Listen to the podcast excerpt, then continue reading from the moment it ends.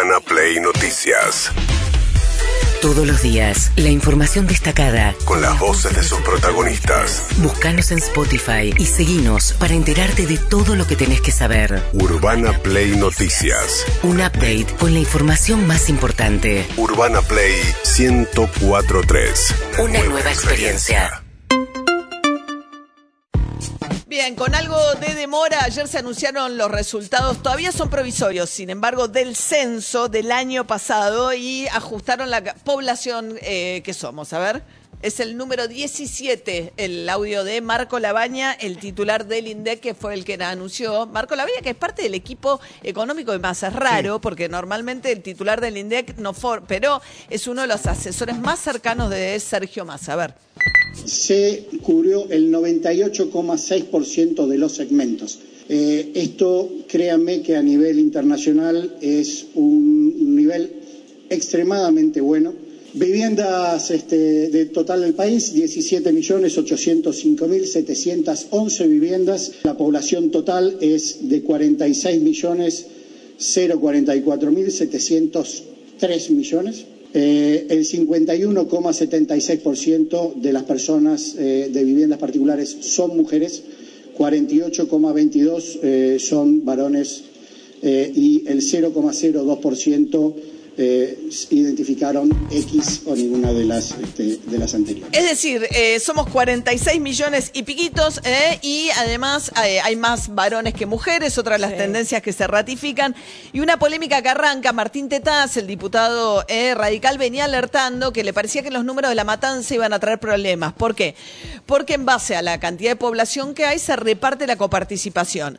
Y la matanza, según sospechaba la oposición, había engordado su número de población en el 2010, cuando se hizo durante el kirchnerismo el censo anterior. Y lo que si se compara la cantidad de habitantes que tenía La Matanza en el 2010 con relación a la cantidad de habitantes que tiene ahora, que es un millón setecientos mil habitantes, eh, no creció a la par que el resto del país. Entonces, lo que cree la oposición es que estos datos demuestran que se engordó artificialmente la población de La Matanza en el 2010. Lo que también querría decir que hicieron bien este censo, o sea, que no hubo manipulación del censo ahora, que era la sospecha que también había plantado en un momento Martín Tetas. Eso por un lado. Por otro lado, sigue la interna. Ayer les contamos eh, eh, una entrevista durísima de Andrés El Cuervo de la Roca en contra del presidente Alberto Fernández, diciendo que es un ingrato, planteando básicamente que se tiene que correr de la carrera electoral, francamente. Eso es lo primero que quieren. Ayer le contestó la portavoz Gabriela Cerruti cada uno puede decir lo que quiera y, todos podemos pensar libremente un montón de cosas, pero me parece que, que, lo que tenemos que hacer es preservar la unidad del espacio y tratar de ser lo suficientemente sensatos como para entender que no le hace bien a nadie que nos estemos criticando públicamente, aunque después obviamente que podemos tener todas las discusiones y debates del mundo porque somos un espacio muy amplio y por lo tanto tienen que haber diferentes puntos de vista, pero bueno, tratemos que las diferencias en los puntos de vista sean políticas y conceptuales y no de de agravios personales, ¿no? Bueno, el punto del eh, kirchnerismo es que Cristina Fernández Kirchner está proscripta y que Alberto Fernández no hace nada para evitarlo. El punto de vista del gobierno es que Cristina Kirchner tiene una condena judicial contra la cual Alberto Fernández no puede hacer nada, a menos que le firme un indulto. O sea, pero no es la proscripción que, de hecho, Máximo Kirchner habló del 55, de cuando la llamada Revolución Libertadora firmó un decreto que le prohibió durante casi 20 años al peronismo y a Perón participar de elecciones. Ayer Aníbal Fernández, fíjense lo que dijo sobre si lo que pasa ahora es comparable con aquello o no. Esto decía el ministro de Seguridad. Convengamos que todas las cosas que fueron sucediendo conspiran contra, una, contra su persona como, como candidata, este, pero no lo han analizado a fondo. Eh, para, para, para, darte un... ¿Y por qué asegura eso, Cristina, de que proscripta? Bueno, porque no, no, paran de hacerle eh, algún gesto permanente de, persecución.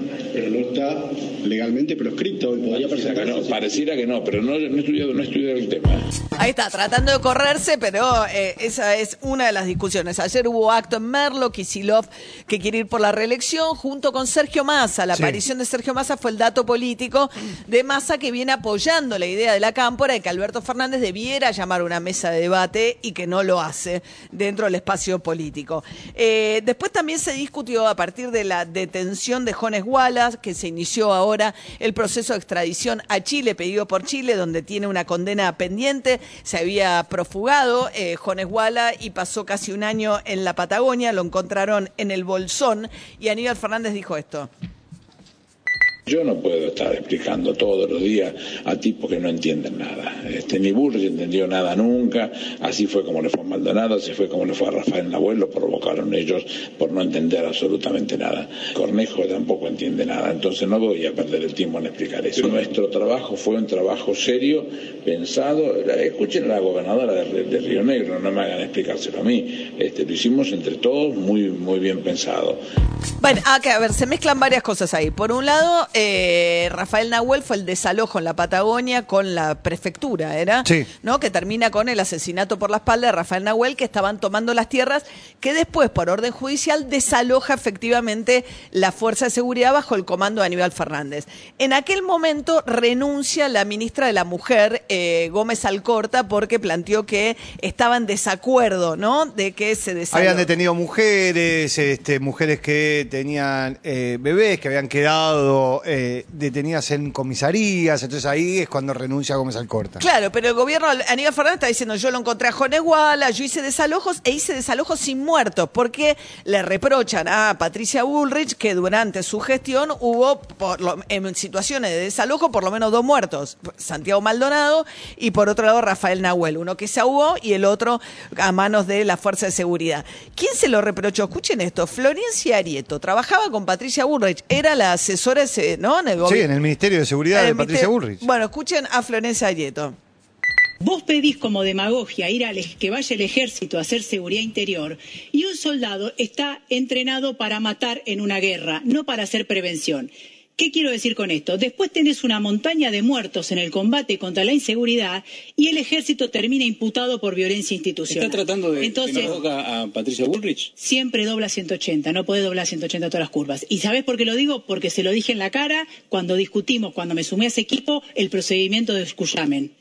O sea, que Vos es ya no trabajás con Patricia lo- y la respeto y la quiero y ella lo sabe, pero sabe que tenemos metodologías distintas. El Estado no puede desalojar con un muerto, dejar desalojar con un muerto y dejando muertos los desalojos, porque así no funciona el Estado. ¿Qué muerto dejó los desalojos? Maldonado en Cuyamen, Pero Nahuel.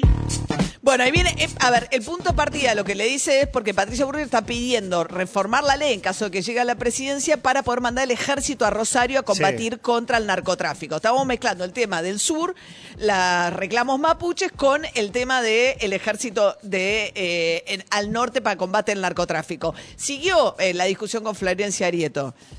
A Ma- Maldonado no lo dejó el gobierno Oh, de deja- Macri, ni de, No, no, no, nadie no. lo sumergió en el agua. No, digo. no.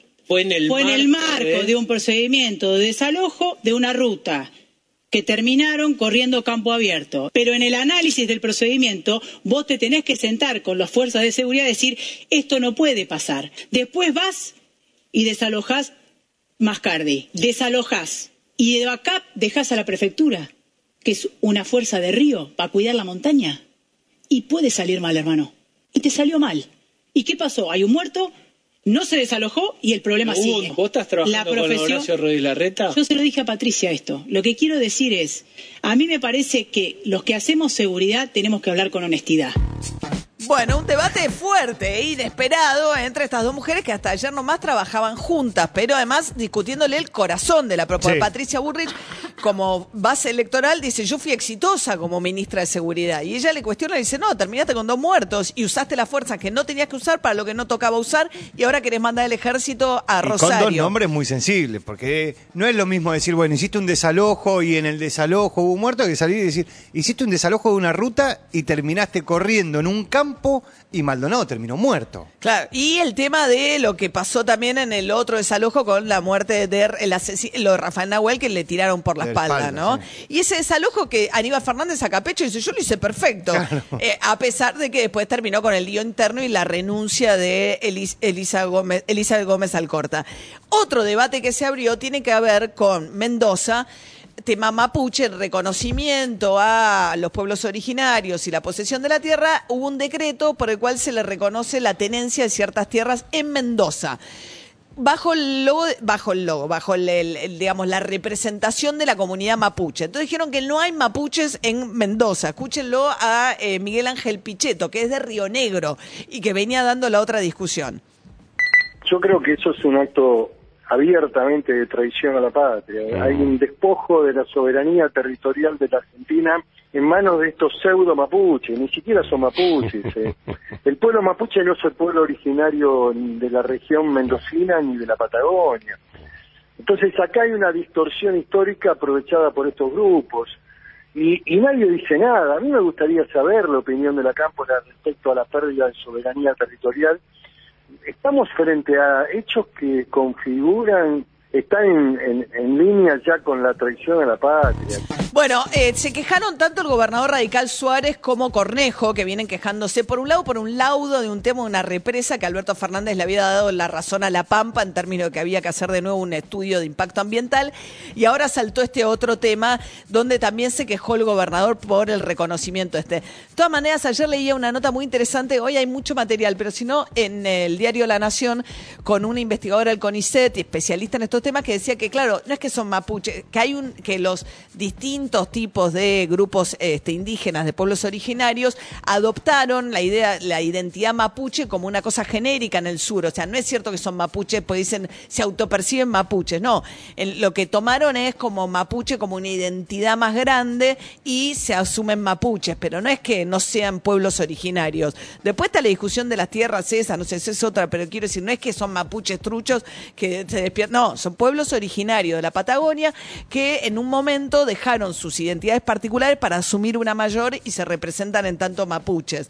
Eh, bueno, mientras tanto, a ver, volvamos a la interna del oficialismo. Se matan entre todos, Ve- verás que está Sí, todo sí, muy nadie sensible. ¿no? Nadie se salva. A ver, ¿qué decía Mariano Recalde, que es un dirigente de la Cámpora, respecto de qué tiene que hacer el oficialismo? si armamos un frente electoral para ganar un, un gobierno y gobernar en coalición, que esa coalición, que ese frente, funcione como tal, que no haya un solo dueño, sino que se discuta colectivamente el rumbo del país. Esto no está pasando. Lamentablemente hay una persona que tiene la mayor responsabilidad, que es el presidente del partido y el presidente de la nación, que debería convocar a las otras patas de este frente político, que son ni más ni menos que Cristina Fernández de Kirchner y Sergio Massa. Bueno, esto que, sea, eh, que no haya un solo dueño, es la idea de que Alberto Fernández se llevó el gobierno a la mesita de luz del, del Cuervo Larroque, que no se da cuenta que él era la pata más débil de un tridente donde se, además se agrandó. La idea de que Alberto Fernández se olvidó, ¿no? Que era un don nadie, que lo pusieron ahí, que de repente no los convoca, ni les pregunta, ni los consulta, ni eh, se subordina básicamente a lo que ellos quieren hacer. En ese contexto dijo también Juan Grabois lo siguiente. Si él no está, soy yo, porque si no aparece otro, eh, yo voy a jugar. Si no, aparece Si no está Guado de Pedro. De nuestra generación, yo voy a jugar, porque nosotros no vamos a militar ni a Alberto Fernández ni a Sergio Massa, porque no nos sentimos representados por ellos. Ahora, ¿qué quiere decir esto? Que no vamos a estar en la misma coalición de ninguna manera, porque la coalición sigue siendo una delimitación válida con la derecha Claro. eh, neoliberal, esa derecha rancia continental bolsonarista, Exacto. que nos obliga a hacer una coalición de esta magnitud, porque en otro contexto muchos de nosotros no estaríamos en una coalición de este tipo.